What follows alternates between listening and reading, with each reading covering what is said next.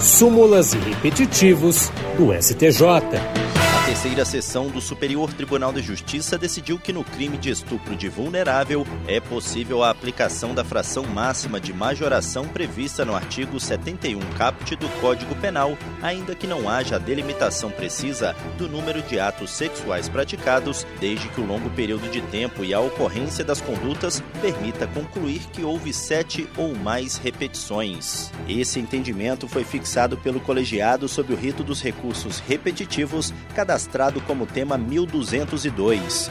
Isso significa que essa decisão vai orientar os demais tribunais do país quando julgarem casos com idêntica questão.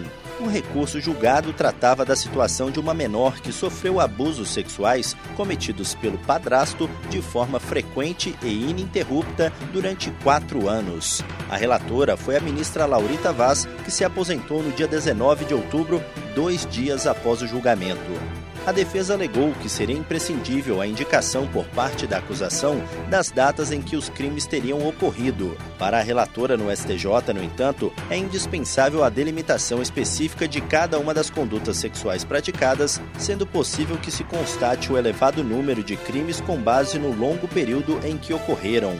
Assim, a fixação do aumento da pena pela continuidade delitiva deve levar em consideração a frequência e o tempo ao longo do qual a violência foi cometida. A ministra mencionou precedentes nos quais ambas as turmas de direito penal do STJ consideraram dispensável a indicação do número exato de condutas cometidas para a aplicação do aumento máximo de dois terços da pena a título de continuidade delitiva no crime de estupro de vulnerável praticado por longo período.